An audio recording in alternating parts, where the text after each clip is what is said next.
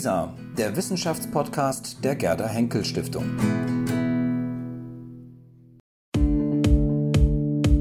Was wäre gewesen? Der Podcast über kontrafaktische Geschichte.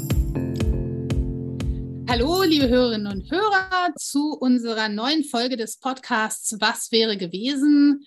Mein Name ist Charlotte Lerck. Mein Name ist Georgios Schatzoudis. Schönen guten Tag. Und heute gehen wir zurück ins Jahr 1415 zum Konstanzer Konzil, wo Jan Hus vor Gericht steht und am Ende nicht freigesprochen, sondern verbrannt wird.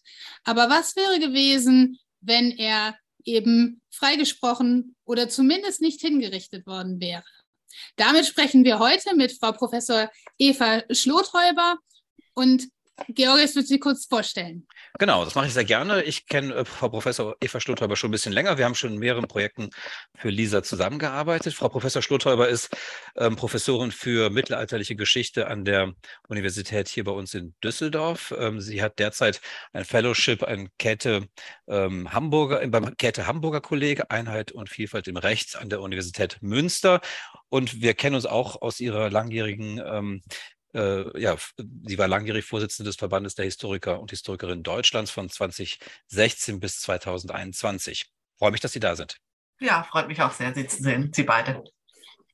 Dann äh, wollen wir mal loslegen und wir fangen ja immer erstmal an mit der Frage, wie ist denn der sozusagen die Forschungs, der Forschungsstand? Was wissen wir denn, wie es gewesen sein könnte, wie es gewesen ist 1415?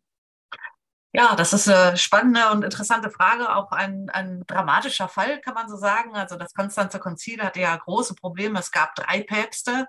Da äh, war natürlich die Christenheit in Aufruhr, das kann man sich vorstellen.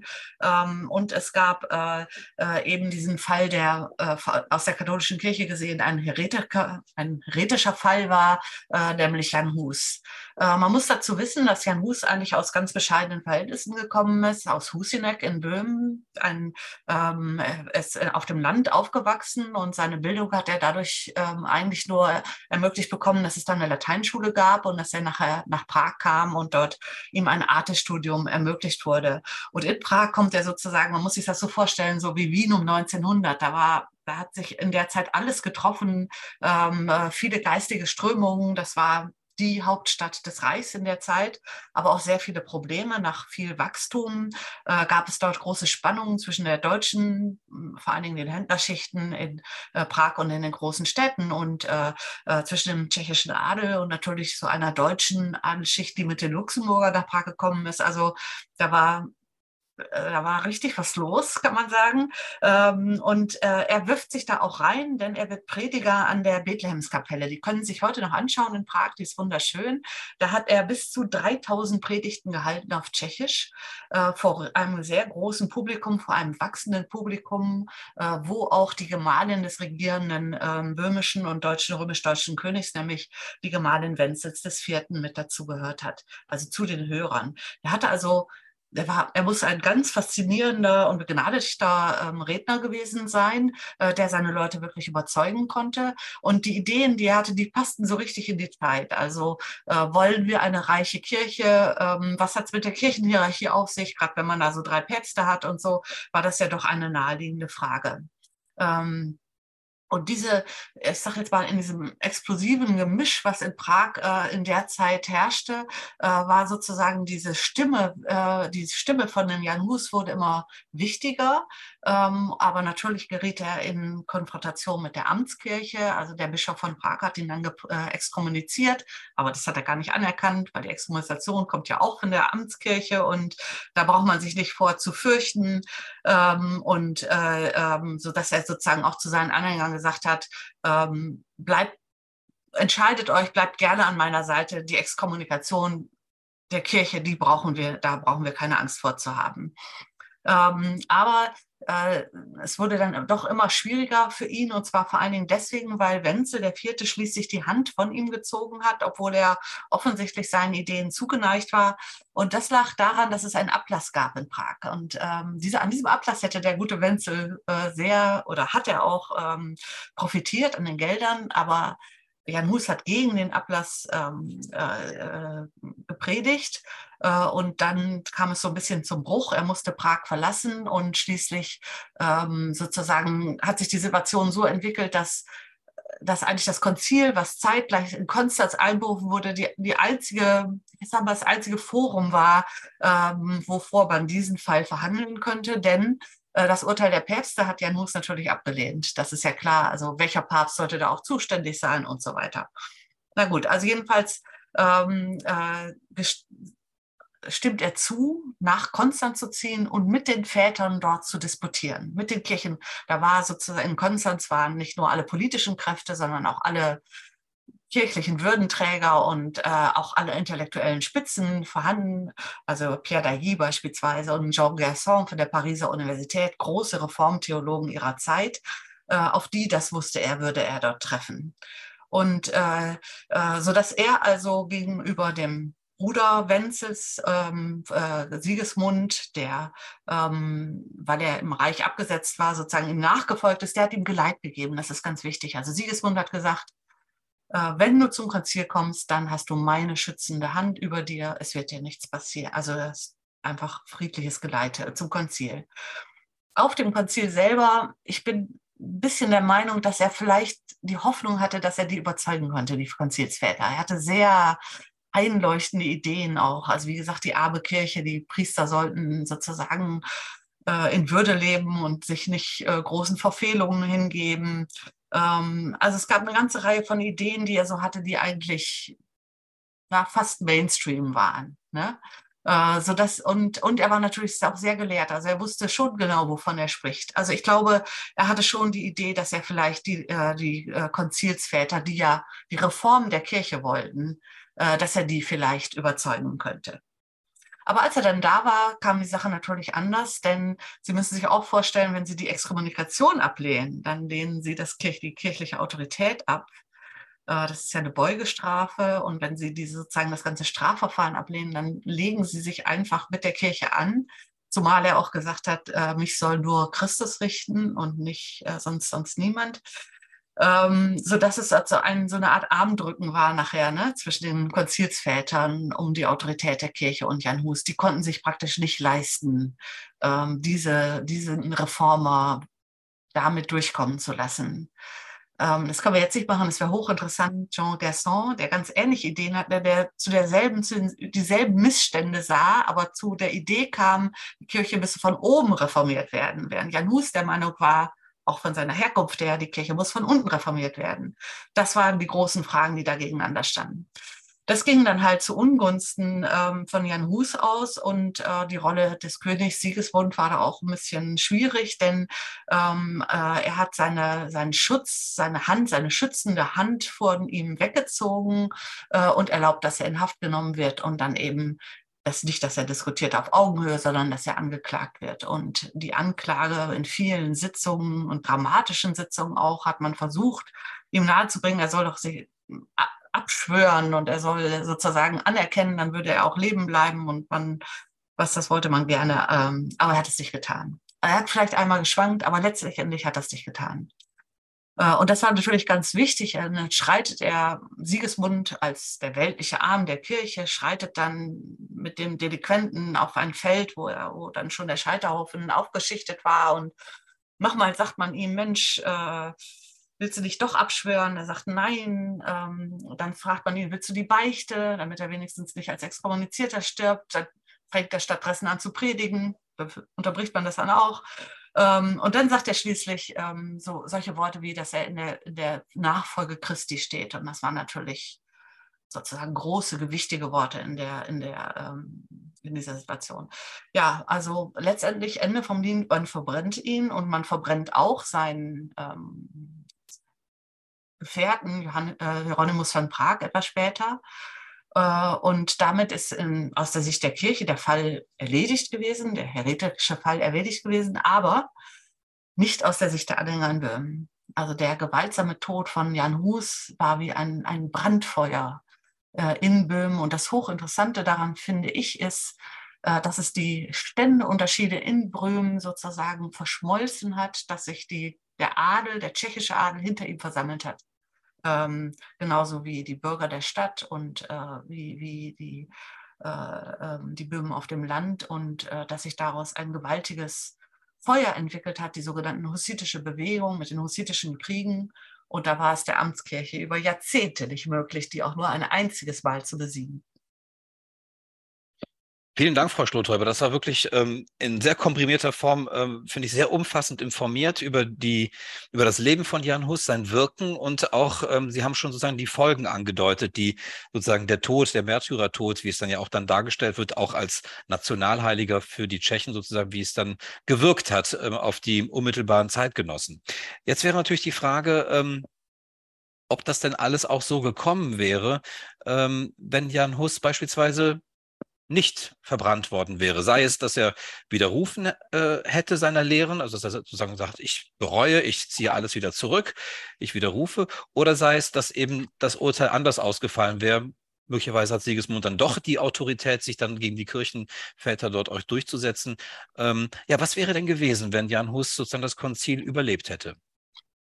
Ja, aber ja, du, ich denke schon, dass die Geschichte ganz anders gelaufen wäre, wenn Jan Hus überlebt hätte. Also einmal dieses Stilisieren in der Christusnachfolge, das hatte doch eine ganz starke Wirkung an die, ähm, äh, das war praktisch eine, auch eine Bestätigung seiner Überzeugung. Das hat, das hat seine Anhänger wirklich hinter ihm zusammengeschweißt.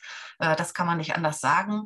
Ähm, also wenn er abgeschworen hätte, hätte er der Bewegung, und das wussten alle, hätte der Bewegung einen großen Schaden zugefügt. Ne, er hätte ja praktisch gesagt, meine Überzeugungen sind dann letztendlich sozusagen, wenn es hart auf hart kommt, äh, nicht, nicht die, die zählen. Und äh, ähm, insofern wusste die Amtskirche auch, also wussten die Kirchenvertreter auch und natürlich hatte Siegesmund ein großes Interesse daran, dass ähm, diesen Fall beizulegen, denn sonst konnte er ja auch nicht König sein in dem ererbten Königreich von seinem Vater Karl IV. Also es war eine hochpolitische Frage für ihn auch, nicht nur auf keinen Fall nur eine religiöse Frage. Ähm, und äh, ich denke, dass, dass sie alle die Gefahr auch gesehen haben, dass wenn er sozusagen das was, wie es dann auch eingetreten ist, dass er dann eben zum Märtyrer stilisiert worden ist. Also hätte er abgeschworen, wäre ganz sicher die hussitische Bewegung hätte eine ganz andere Wendung genommen äh, und äh, diese Ideen, diese standesübergreifenden, man muss sich vorstellen, Europa war ja noch lange eine Standesgesellschaft. Und das ist wirklich ein so, so, so ein Gegenentwurf, der über einige Jahrzehnte tatsächlich, fast das ganze 15. Jahrhundert, ähm, eine große Wirkung entfaltet hat und auch wirklich in den hussitischen Gemeinden sozusagen gelebt wurde. Äh, das war ja damals später noch ein Vorbild für, äh, für in der kommunistischen Zeit wurde es natürlich sehr gefeiert. Ne? Uns gehört alles gemeinsam. Es gibt keine Standesgrenzen, es gibt keine Kleriker und keine Laien. Sehr attraktive Idee. Ne? Ähm, also das hat man dort verwirklicht, sozusagen als das richtige Leben gegen diese Standesgesellschaft. Das hat eine, eine große, eine große Wirkung entfaltet. Dazu wäre es wahrscheinlich nicht gekommen. Da bin ich mir relativ sicher. Ähm, stattdessen wäre die Reformbewegung sehr gestärkt gewesen. Jean Gasson, die Reform von oben, die Reform des Klerus von oben. Äh, und man hätte sich vorstellen können, dass, ähm, ja, dass Siegesmund vielleicht an der Seite ähm, des Prager Erzbischofs dann durchgegriffen hätte in Prag. Aber das wussten natürlich die Prager auch ähm, dass äh, in dem Moment, wo sie ihre sozusagen ihre, ihre Widerstandskraft aufgeben, und das Konzil hat ja sofort auch gesagt, also die sind alle exkommuniziert und die sollen sich äh, verantworten vor dem Konzil, ähm, dass das für die hätte ein böses Ende geben können, das wussten die natürlich auch. Ja, vielen Dank. Da haben wir jetzt schon äh, verschiedene An Ansatzpunkte, wo wir gleich weiterfragen können. Also zum einen ist auch nochmal schön klar geworden, was wir auch jetzt schon ein paar Mal hatten, sozusagen diese äh, Verknüpfung von ähm, ja auch der Inszenierung nach dem Tod, dass das dann eben auch eine unglaubliche Wirkmacht hat, die man immer auch bedenken muss, wenn man überlegt, was passiert wäre, wenn ein bestimmter Tod nicht eingetreten wäre. Und das ist hier ja auch nochmal sehr, sehr deutlich geworden.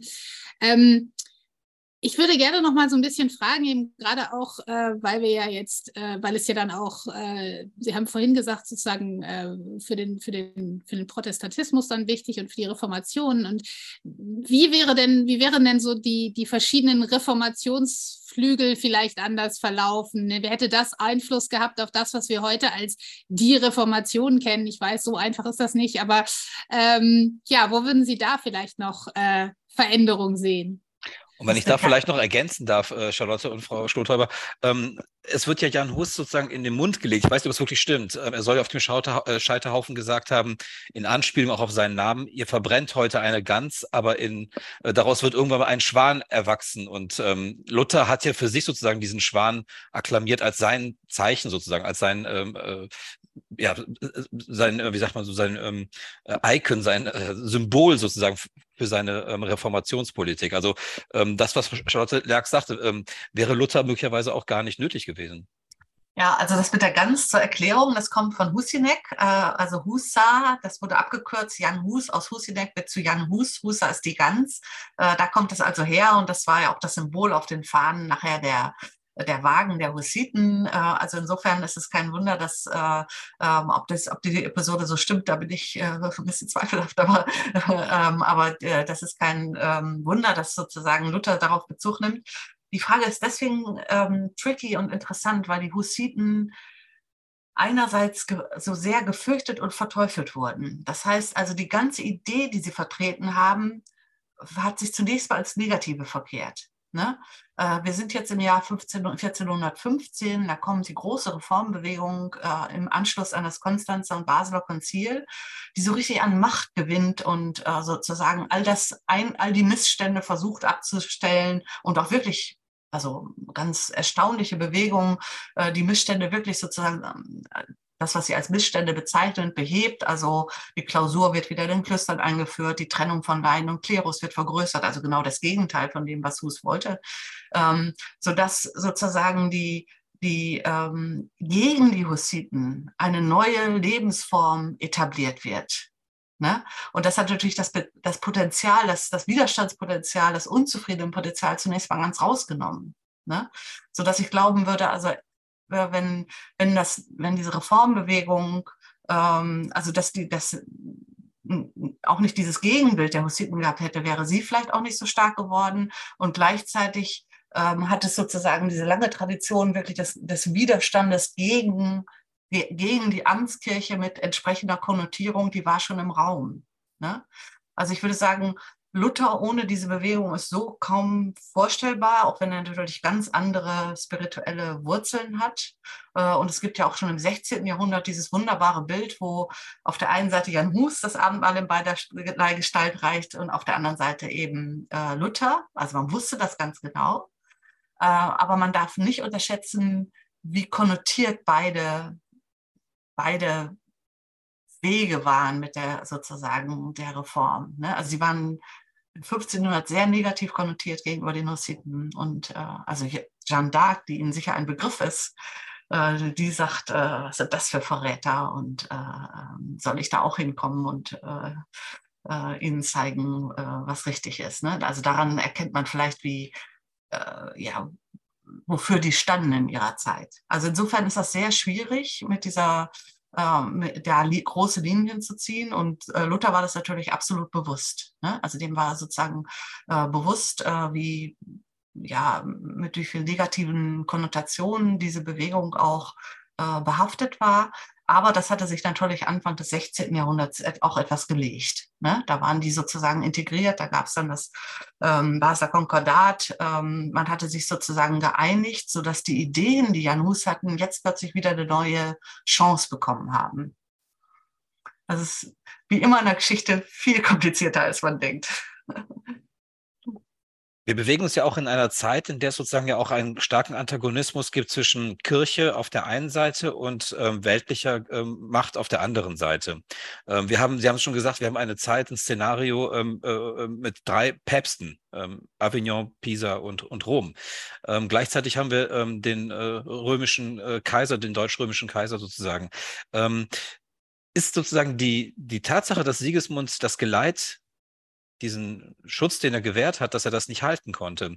Ist das auch ein Verweis darauf, sozusagen, dass sich die kirchliche Gewalt damals noch besser durchsetzen konnte? War das auch eine Niederlage für die weltliche Gewalt, für einen Kaiser Sigismund in dem Fall? Ähm, wäre es anders gekommen, wenn Sigismund sozusagen das, ähm, diesen, ähm, diesen Geleitschutz hätte ähm, wirklich halten können? Wollte er ihn halten? Das glaube ich nicht. Wenn er ihn hätte halten wollen, hätte er ihn gehalten. Er war der Kopf des Konzils. Die, also der, der Papst, der aber auf dem Konzil anwesend war, war eben einer von dreien. Der floh dann auch kurze Zeit, also der war schon vor dem Prozess, äh, ist der geflohen. Ähm, der hat keine große Rolle gespielt. Aber Sigismund wollte nicht. Äh, Sigismund äh, wollte nicht den, sein Geleit halten. Er wollte offensichtlich eine Verurteilung dieser Ideen. Ähm, aber die kirchliche Autorität im Prinzip, die war natürlich jetzt von der Amtskirche her geschwächt durch die Ereignisse um das Schisma, aber sonst war sie sehr hoch. Was ich persönlich so spannend finde, ist, dass diese Reformen, die, also ne, Gerson kann sich durchsetzen und dass diese Reform dazu geführt hat, dass eigentlich was, was Jan Hus auch wollte, dass jeder Einzelne die Sachen selber durchdenken musste. Ne? Nee, ne? Es war nicht mehr so, da steht der, der Priester und der macht was und das reicht, sondern indem es diese Konkurrenz gibt, muss jeder Einzelne neu denken und, und Stellung beziehen. Und diese Selbstreflexion, was man über diese Dinge denkt, die war nachher entscheidend für die Reformation, denn, denn das Luthertum und alle anderen Formen des Protestantismus sind ja eine Kopfreligion. Ne? Also man muss das wirklich verstehen, was da los ist. Es reicht nicht äh, äh, äh sozusagen, sich in Riten und Zeremonien irgendwie wohlzufühlen, sondern man muss das wirklich begreifen. Äh, und dafür musste man auch lesen und schreiben können im Grunde, um diese ganzen Schriften zur Kenntnis zu nehmen. Und das kommt halt im, durch diese Reform, die Konstanz und Basel an, anstößt, kommt das in Gang. Also eine riesige Welle von Übersetzungen zum Beispiel. Buch, der Buchdruck, ohne den Buchdruck undenkbar. Ne? Äh, und die Laien wollen jetzt lesen. Es interessiert sie. Was geht da vor? Was ist richtig? Und dieser Impetus, das verstehen zu wollen, der ist meines Erachtens viel wichtiger für die Reformation als vieles andere. Und äh, gleichzeitig kommt, ist die Reformation ganz anders, als die Forschung früher gedacht hat. Nicht etwa ein, jetzt reicht es aber mal so langsam mit dem katholischen Glauben und so, äh, sondern im Gegenteil, das war eine Phase ganz vertiefter, begriffener Frömmigkeit, die sozusagen es um den Rahmen, der den Laien gesetzt werden sollte, herausgetragen hat.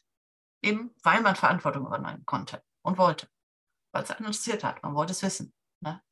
Und darauf konnte Luther aufbauen. Das konnte, das ist der große Unterschied, das konnte Hus halt nicht. Ne? Also wenn man sich jetzt fragt, was wäre passiert, wenn Hus nicht verbrannt worden wäre, wenn diese Bewegung nicht in Gang gekommen wäre und diese sozusagen diese Dynamik sich nicht entwickelt hätte, äh, dann könnte ich mir vorstellen, dass es vielleicht keinen Bruch hätte geben müssen in der Weise. Ne? Sondern das, äh, aber sicherlich wäre die Macht der Kirche ungebrochen gewesen und solche Widerstandskräfte wie wieder, also solche äh, investigativen Geister, wie Luther einer war, äh, die hätten, äh, die hätten dann doch vielleicht irgendwann äh, äh, sozusagen das aufbrechen wollen, ne, was da war. Also so ganz einfach kann man es nicht beantworten, aber ich könnte mir vorstellen, dass die die Intensität der anschließenden Pro ähm, Prozesse, die wäre geringer gewesen. Also sozusagen stärker ein in der, in der, in der Kirche bleibende Reform, die dann äh, vielleicht trotzdem ähnlich grundlegende Veränderungen gebracht hätte, aber nicht diese gleiche. Genau. Ähm, mhm. genau. Also es sind große Verdichtungsprozesse. Ne? Und mhm. äh, ich stelle mir das so vor, wenn man diese Verdichtungsprozesse hat, dann erkennt man irgendwann auch die Grenzen.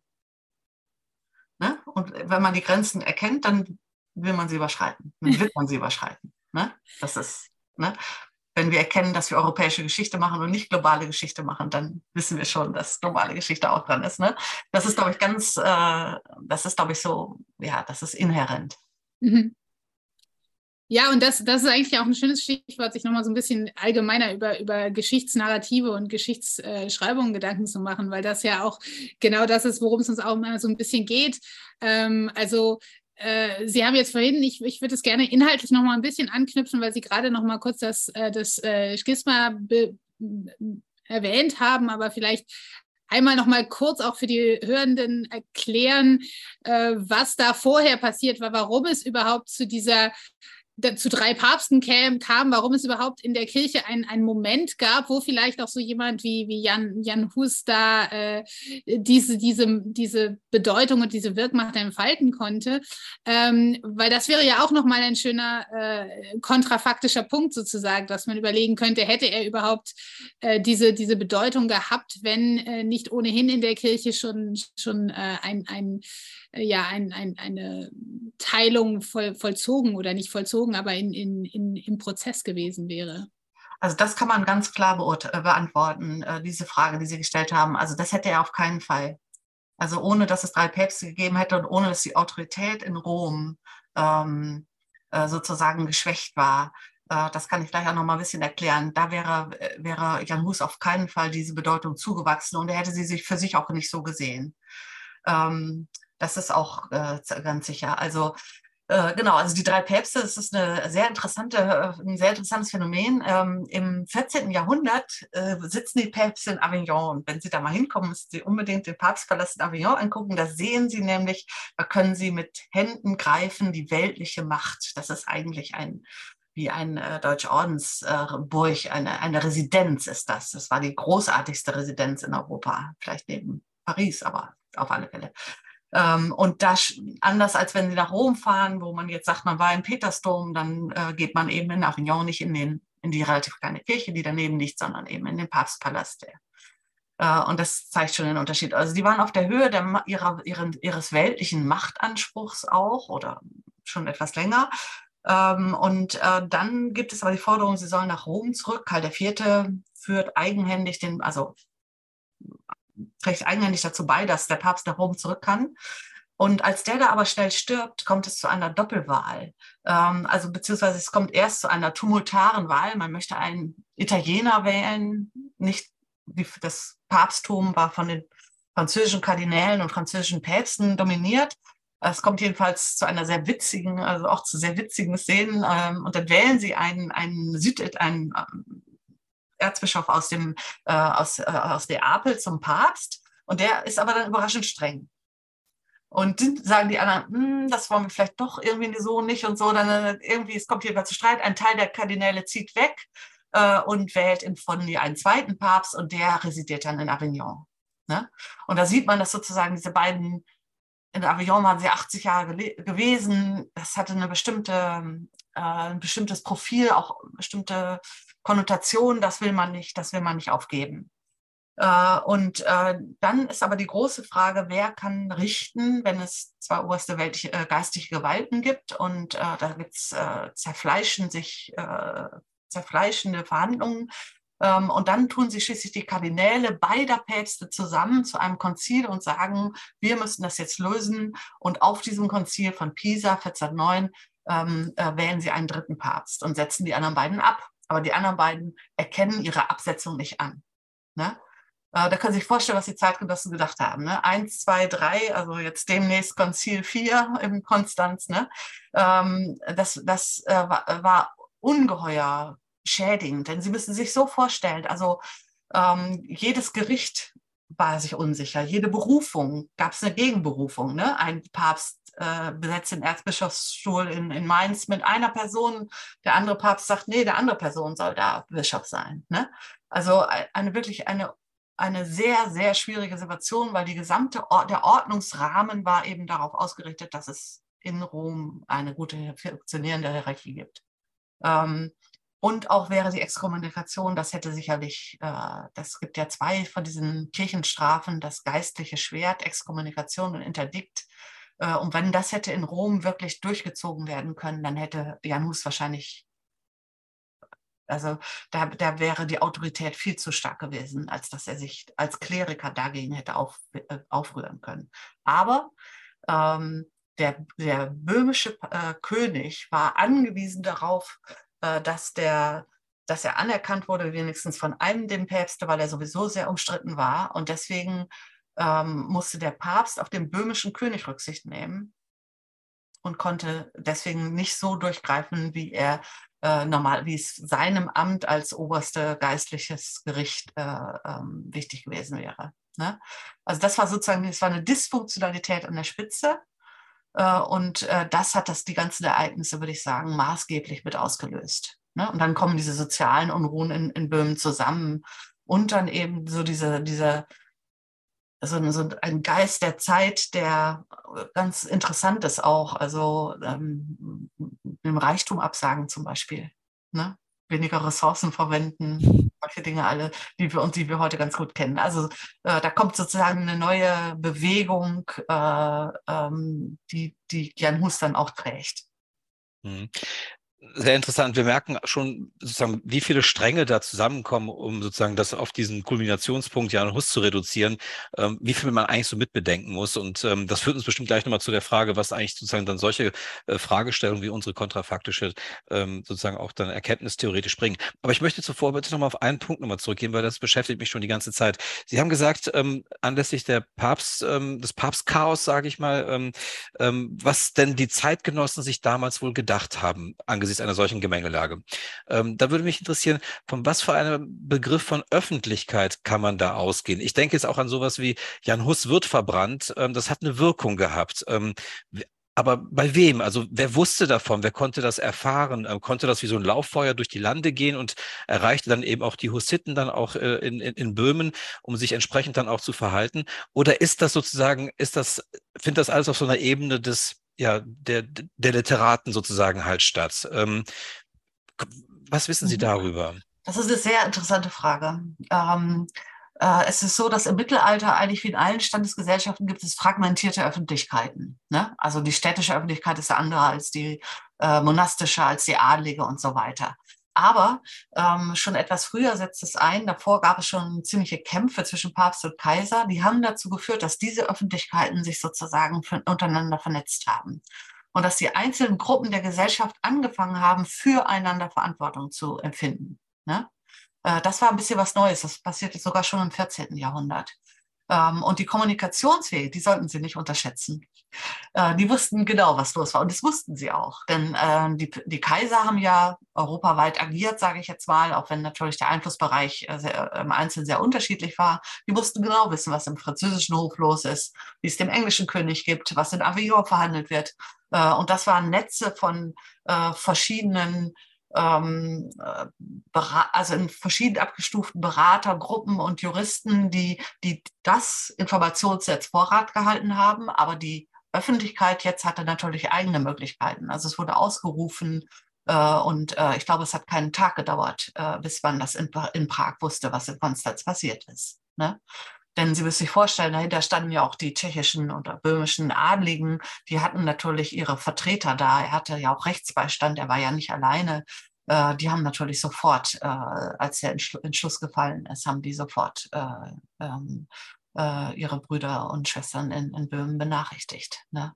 Also die, insgesamt die, die, die Informations- und Kommunikationskultur ist hoch, ganz komplex und hochinteressant, aber man sollte sie vor allen Dingen nicht unterschätzen. die war sehr hoch. Ja, das, äh, das ist vielleicht eine etwas, äh, äh ja, über, nochmal eine Überleitung zu einer Frage, die ich noch hatte, die jetzt so ein bisschen aus der Zeit herausführt, aber gleichzeitig trotzdem die Thematik, bei der Thematik auch von Öffentlichkeit bleibt. Äh, und zwar die Frage, wie, wie sich vielleicht auch die Erinnerungskultur ähm, dadurch äh, verändert hätte. Also äh, man weiß ja auch gerade im 19. Jahrhundert, wo dann auch äh, gerade Luther und die Reformation rund um Luther zu so einem, zu einem, zu einer deutschen Geschichte wird, die dann auch wirklich äh, nationalistisch aufgeladen wird. Wenn jetzt diese Reformation praktisch von von, von Prag ausgegangen wäre und von, von von einem, vom tschechischen, von tschechischem Boden sozusagen, ähm, dann wäre ja auch wahrscheinlich diese ganze Geschichte anders gelaufen. Ich weiß jetzt nicht, ob das zu weit aus der Zeit ja, herausführt oder was, was, wie würden Sie das äh, beeinflussen? Sie haben das vollkommen recht. Also äh, Jan Hus und die ganze Bewegung und auch der, der ähm, Sie müssen sich mal vorstellen, ein Kreuzfahrer her nach dem anderen wird zermergelt. Zum Schluss hauen die schon ab, wenn die die nur hören. Ne? Die hatten solche Kampfgesänge, da waren die schon, da da hatten die schon keinen Bock mehr und sind schon umgedreht und wieder nach Hause geritten. Ähm, und das, das hat unglaublich identitätsstiftend gewirkt, vor allen Dingen natürlich im 19. Jahrhundert in sehr verschiedener Art und Weise. Aber das war ein ganz wichtiger Teil der Geschichte. Und ich glaube, wenn die Reformation von Prag aus, von Böhmen ausgegangen wäre, hätte das nicht so ein äh, identifizierenswertes Potenzial entwickelt wie diese hussitische Geschichte. Denn Sie müssen sich vorstellen, dass das auch eine Geschichte gegen die Deutschen. Ne? Also gegen, so hat man das im 19. Jahrhundert interpretiert, also auf alle Fälle gegen die Amtskirche. Aber Sie müssen sich vorstellen, er hat in der Bethlehemskapelle Tschechisch gepredigt. Ne? Die Leute haben es plötzlich wirklich richtig verstanden. Ne? Äh, das ist ja auch eine Wende für die Volkssprache gewesen. Also, ähm, und, und dieser, sonst hat man Deutsch gepredigt oder Latein, also Lateinisch, die Messe auf Lateinisch, aber wenn, dann war natürlich die Oberschichtssprache und die Sprache am, am Hofe war Deutsch. Ähm, also das ist auch so ein Sprachparadigmenwechsel, der was transportiert. Ne? Äh, und äh, deswegen war das sozusagen ganz stark identitätsstiftend für die Jünger. Bis heute übrigens. Da gibt es ja diese wunderbare Geschichte mit dem Denkmal, mit der Marienstatue. Die kann ich jetzt leider nicht erzählen, aber die ist ein großartiges Beispiel für unsere heute Debatte um, äh, um Monumente und deren Bedeutung. Also ähm, äh, da, äh, und heute ist es so, dass man das Hus-Denkmal direkt neben der Marienstatue hat, die die Habsburger dorthin gestellt haben als Sieg über äh, über die Böhmen. Ne? Also die sozusagen das alte katholische als Sieg über die hussitische, also über die Reste der, dieser Bewegung. Also die, die, das katholische Monument, diese Marienstatue ist jetzt direkt neben diesem Wahnsinnsmonument von Jan Hus aus den 1960er, 50er und 60er Jahren, äh, dieses riesige äh, Monument auf dem Teinplatz, ähm, sodass sich da diese beiden Aspekte, die Böhmen geprägt haben, gegenüberstehen. Und die hat man sage und schreibe vor zwei Jahren wieder errichtet.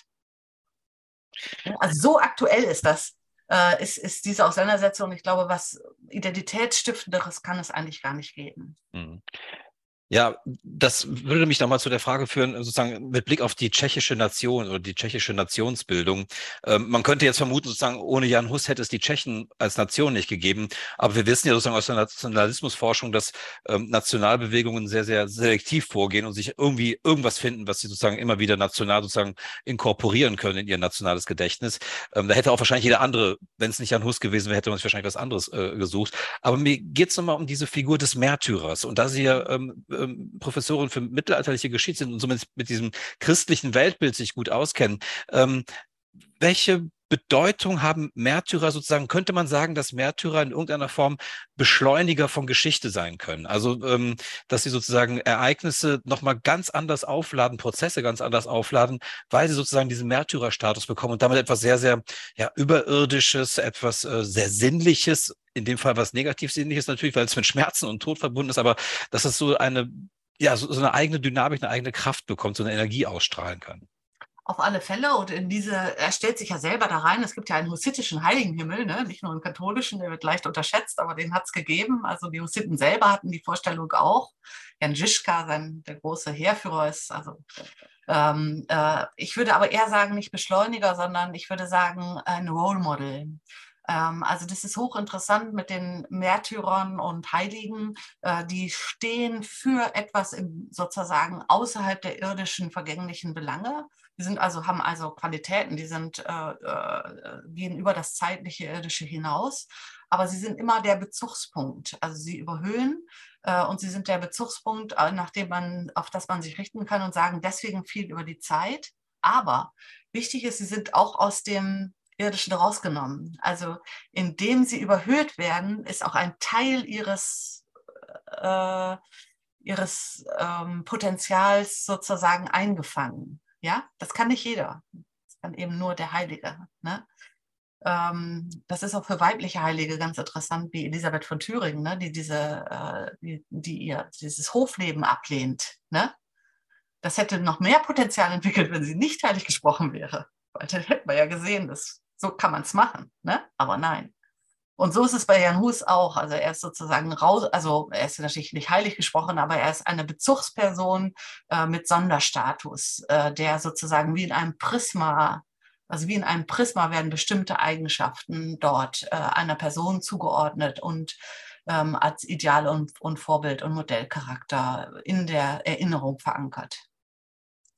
Und da würde ich sagen, dass wir alle heute auch, also heute nimmt es vielleicht jetzt so ein Porsche ein oder so bei uns, ne? dass also, dass also wir alle mit diesen sozusagen äh, Modellbildern ähm, unsere Wirklichkeit gestalten. Das mit dem Porsche war ein bisschen verkürzend, aber.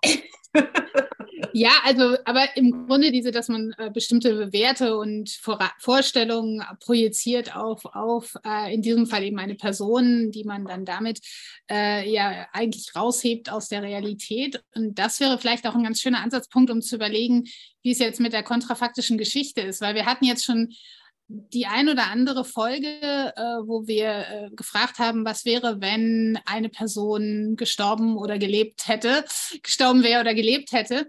Aber das waren in der Regel eben Personen, die natürlich historisch äh, ein Stück weit mythisiert sind, weil so Geschichte funktioniert, äh, aber gleichzeitig doch ganz klar in historischen Zusammenhängen als historische Akteure immer gesehen und geblieben sind. Wenn wir jetzt so jemanden haben wie Jan Hus, der äh, zwar einerseits dieser historische Akteur war, gleichzeitig aber, wie Sie es gerade so schön beschrieben haben, eben diese, dieser, diese mythische Role Model Figur geworden ist, dann, äh, dann könnte man sich ja auch darüber Gedanken machen, inwiefern gerade in so einem Kontext überhaupt kontrafaktische Geschichte noch funktioniert, weil man eben gar nicht mehr mit, mit ähm, mit den, mit den historischen Ereignissen so sehr arbeitet und vielmehr mit diesen überhöhten Vorstellungen. Und äh, ein, ein Grund, warum die so, so machtvoll sind, ist ja, weil jeder sie sich im Grunde selber wiederum neu interpretiert. Und wenn das dann auf dieser individualistischen Basis weitergeht, dann, dann, dann kann man ja kaum noch wirklich kontrafaktisch sprechen. Wie, wie würden Sie das sehen? Wie würden Sie sozusagen diese Vorstellung von einem, einem ja einem Myth, einer mythischen Figur als, als eine, eine, also dieses Spannungsverhältnis von mythischer Figur und historischer Figur äh, sehen? Ja, das vielen Dank. Das ist eine sehr interessante Frage. Ich glaube, dass es da gerade gut funktioniert. Denn ähm, äh, also wenn Jan Hus nicht verbrannt worden wäre, wäre er nicht zu diesem Role Model geworden, ganz klar. Ne? Dann, dann wäre, äh, wäre er eine von vielleicht auch eine gescheiterte Figur letztendlich gewesen ähm, sodass äh, äh, in dem Fall sozusagen, ich sage jetzt mal, der Role Model Himmel sehr viel ärmer gewesen wäre, tatsächlich. Also diese Konstellation des Anknüpfungspunktes von verschiedenen Dingen, also ich habe es ja gesagt, also Unterschicht, ähm, ähm, auch die Betonung der Volkssprache, die Gegnerschaft zu der Amtskirche, auch das, was Luther nachher auch hatte, das steht in der Schrift. Was anderes erkenne ich nicht an. Ähm, das alles hat sich da verbunden zu einer, äh, zu einer persönlich, also zu einem, zu einem, zu einem Vorstellungskonglomerat, was, was modellwirkend, äh, modellbildend gewirkt hat. Äh, und das hätte, wäre, da, ich würde schon so weit gehen zu sagen, dass die Geschichte anders funktioniert hätte, wenn es dieses Modell nicht gegeben hätte. Hätte es vielleicht andere Modelle gegeben, ganz sicher, da tritt dann immer irgendwas an die, an, an die Stelle, ähm, aber so in der Weise nicht. Das, äh, so weit würde ich tatsächlich gehen. Mhm. Also, tolle Frage, äh, muss ich auch sagen. Also ähm, sehr interessant. Ähm, ich habe mir jetzt nochmal ähm, die Frage gestellt, ähm, wenn wir auf, über kontrafaktische Geschichten, das Potenzial von kontrafaktischer Geschichte für die Geschichtsforschung, ähm, wenn wir die Frage stellen. Ähm, wir hatten im Gespräch mit der Althistorikerin Angela Ganter, die haben, die haben wir natürlich auch die Frage gestellt, weil die kontrafaktische Geschichte sozusagen, glaube ich, ganz viele ähm, ja, ähm, äh, Anlässe hatte, in der alten Geschichte sozusagen ähm, eine Rolle zu spielen. Und ähm, da haben wir Sie auch gefragt, welche Rolle denn möglicherweise in der alten Geschichte kontrafaktische Überlegungen spielen können. Haben Sie da mehr Bedeutung oder weniger Bedeutung, weil man ja sowieso mit faktischen, ähm, also mit Fakten es nicht so leicht hat, ähm, die zusammenzutragen. Ähm, wie sieht es im Mittelalter aus? Macht es da Sinn sozusagen? Ist die Quellenlage so gut, dass man eine kontrafaktische Überlegung wirklich stellen kann? Oder ist das dann schon eine prinzipielle Frage, dass man grundsätzlich mit Fakten es schwierig hat in der mittelalterlichen Geschichte und deswegen immer wieder in dieses Kontrafaktische so ein bisschen abrutschen könnte? Also ich kommt ein bisschen noch an, also es sind ja tausend Jahre in der mittelalterlichen Geschichte, also die ersten 500, da weiß man natürlich wirklich zum Teil sehr wenig. Ne?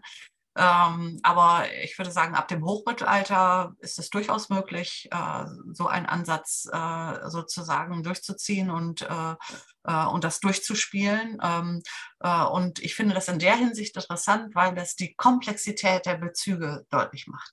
Ne? Also wenn ich Ihnen die Geschichte einfach so erzähle, ne, dann nicken Sie wahrscheinlich, weil Sie das irgendwie plausibel finden, weil ich das vielleicht so darstelle. Aber wenn man sozusagen äh, da einen Bruch drin hat ne, und immer sagt, das ist gewesen, aber was anderes äh, hätte sich dann daraus entwickelt, dann kommen diese ganzen Stränge eigentlich erst zum Vorschein, äh, die jeder historischen Dynamik zugrunde liegen, egal in welcher Epoche sie spielt. Ne. Die äh, Gesellschaft war, also die historischen Prozesse waren nicht weniger komplex in der Vormoderne ähm, obwohl natürlich im Frühmittelalter weniger Leute mitgeredet haben. Ne? Also da war die, die, die, sozusagen die Partizipation natürlich wesentlich geringer, ähm, aber dennoch ähm, ist natürlich ein historischer Prozess immer sehr komplex. Also insofern würde ich sagen, dass da eher der besondere Reiz darin liegt, ähm, sichtbar zu machen, wenn die Quellenlage ausreichend gut ist, wie, wie, wie viele wichtige Dynamiken an den verschiedenen Punkten zustande kommen. Ja, und was, denke ich, auch nochmal ganz schön klar geworden ist, dass man ja auch äh, gerade dann nochmal überlegen kann, an welchen verschiedenen Punkten man auch ansetzen kann. Also wie wir es ja heute auch nochmal gemacht haben. Ne? Also dass man eben auch in der Geschichte davor nochmal ansetzt, überhaupt erstmal fragt, wie war denn überhaupt die Ausgangslage, dass es dazu kommen könnte? Hätte die Ausgangslage auch anders sein können? Also dass man sozusagen, äh, selbst wenn man punktuell anfängt mit so etwas wie dem, dem, äh, dem Konstanzer Konzil und dann aber merkt, dass, der, äh, dass man auch die, die Ausgangslage nochmal hinterfragen kann. Und das, das denke ich, ist auch nochmal ein, ein wichtiger Erfahrung Erfahrungswert, den wir ja auch sehen und äh, der auch heute nochmal sehr, sehr schön äh, zu, zu Tage getreten ist. Und ich glaube auch das Verhältnis von Individuum und Geschichte spielt, Individuum und Geschichte spielt da ganz stark rein. Ne? Also was ist sozusagen, wie ist eigentlich die, die, die, die individuelle Tat des Einzelnen oder ein individuelles Ereignis, wie ist das eigentlich im historischen Prozess zu verorten. Und da ist die kontrafaktische Geschichte schon ein interessanter Ansatz, um, um das mal äh, rauszuarbeiten, wie das eigentlich funktionieren, äh, wie, wie man es eigentlich sehen kann. Ne? Äh, und ich würde zu der wenig, ähm, wenig überraschenden oder wenig äh, aufregenden ähm, äh, Erkenntnis kommen, das eine geht nicht ohne das andere. Also ohne sozusagen den individuellen Input in einem bestimmten Gefüge der Zeit ähm, äh, gibt, es keine, gibt es keinen historischen Wandel. Es gibt einen, äh, einen äh, Chemiker oder Physiker, der mal äh, Bundespräsident hätte werden sollen, der hat gesagt, Gesellschaften sind wie Salzlösungen, man weiß nie, wann sie umkippen. Äh, und ich habe immer gefunden, das ist ein sehr schönes Bild. Ne? Also diese Verdichtung von Prozessen, wo dann ähm, sozusagen die Aktion des Einzelnen äh, eben einen Unterschied macht wir haben das ja auch mit, ähm, auch mit ähm, konzipiert, weil wir eben auch, glaube ich, so ein bisschen darauf hinweisen wollten. Ähm, wir ziehen ja oft Geschichte zu Rate, um die Gegenwart uns zu erklären. Und wir haben uns gedacht, wenn man sozusagen sich klar wird, dass es immer verschiedene Optionen gibt, dann gilt das natürlich immer auch für die Gegenwart. Also sozusagen, dass man, dass man nicht irgendwelchen Zwängen unterworfen ist, so handeln zu müssen, sondern dass man eigentlich immer auch Optionen hat, anders zu handeln, als man es vielleicht gerade tut. Und ähm, dass sozusagen es nicht dieses Diktum der Alternativlosigkeit möglicherweise viel zu wenig oder eigentlich gar nichts erklärt am Ende und vielleicht das falsche Diktum ist, sondern dass es eben darum geht zu zeigen, wie offen die Situationen immer sind und wie unterschiedlich auch verschiedene Impacts darauf wirken können, was sich im Grunde dann in Zukunft weiter ereignen wird. Das war auch so ein Ansatz, den wir hatten. Das finde ich einen sehr schönen Ansatz. Ich will sagen, wie offen manche Situationen sind. Nicht alle Situationen sind offen, aber wie viel es ausmacht, wie man sie wahrnimmt und ob es eine, ob man die Offenheit erkennen kann, wenn man sie versteht. Und ich glaube, dafür äh, ist die Geschichte einfach unverzichtbar, weil natürlich alle, alle Handlungsoptionen sind irgendwie historisch geformt und generiert und von uns im Kopf sozusagen vorgeformt. Ne? Und wenn man die hinterfragen kann, dann ergibt sich einfach auch ein größerer Spielraum ohne dass ich jetzt sagen würde, dass alle historischen Situationen offen sind. Also da wäre ich jetzt doch sehr vorsichtig angesichts tausend Jahre mittelalterlichen Geschichte, würde ich sagen, hm, da gibt es auch durchaus welche, die waren nicht so offen. Nicht so. Aber auch das muss man ja erstmal rausfinden. Welche waren offen und welche waren nicht offen. Und auch da kann natürlich vielleicht die, die Gegenfrage immer nochmal noch mal, äh, was, was, was bringen. Ich habe noch sozusagen als letzte Frage nochmal speziell auf die mittelalterliche, mittelalterliche Geschichte vielleicht nochmal ein bisschen hingewiesen, auch gerade nochmal davon ausgehend, was Sie gerade gesagt haben über Individuum und Gesellschaft. Ähm, weil wir immer auch so ein bisschen äh, versuchen zu gucken, was die, welche, welches Bild in der Öffentlichkeit von bestimmten historischen Perioden oder bestimmten historischen Momenten auch bestehen. Und gerade vom, fürs Mittelalter habe ich das Gefühl, gibt es so zwei Extreme. Das ist jetzt so meine Wahrnehmung.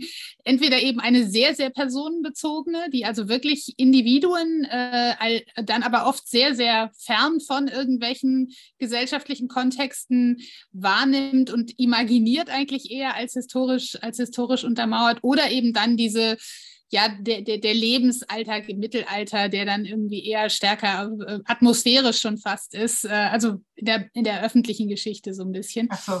Ähm, also es geht mir jetzt wirklich um die, um die öffentliche Wahrnehmung von verschiedenen äh, historischen Perioden und da ist das, das Mittelalter, habe ich so das Gefühl, hat so diese zwei, zwei Extreme und ähm, da haben Sie ja jetzt auch, auch gerade an dem Beispiel, was wir heute hatten, ganz schön diese beiden äh, Punkte zusammengebracht.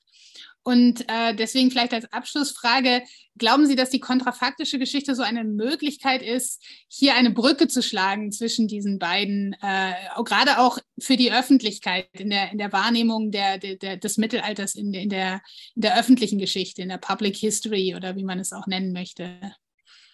Also ich könnte mir schon vorstellen, dass es Potenzial hat, weil es einfach äh, sozusagen zum Denken anregt und, äh, und weil es äh, ein bisschen ungewöhnlich ist und äh, vielleicht auch nicht, also äh, was ich nicht so mag, ist, wenn die Geschichte so was Belehrendes hat. Also das muss man halt, halt wissen und wenn man es nicht weiß, dann kann man es eben alles andere auch nicht verstehen. Also das finde ich so ein bisschen einen schwierigen Impetus, der mit der Geschichte immer mitkommt, weil es halt so voraussetzungsreich ist.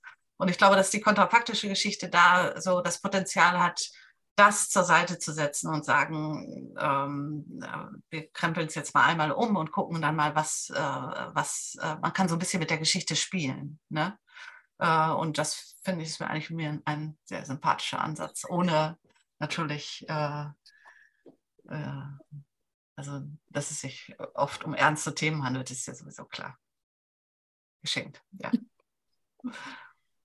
Ja, vielen Dank, äh, Frau Schlothäuber. Ähm, das war eine sehr schöne Folge, die wir, glaube ich, hier ähm, ist, äh, mit Ihnen erreicht haben.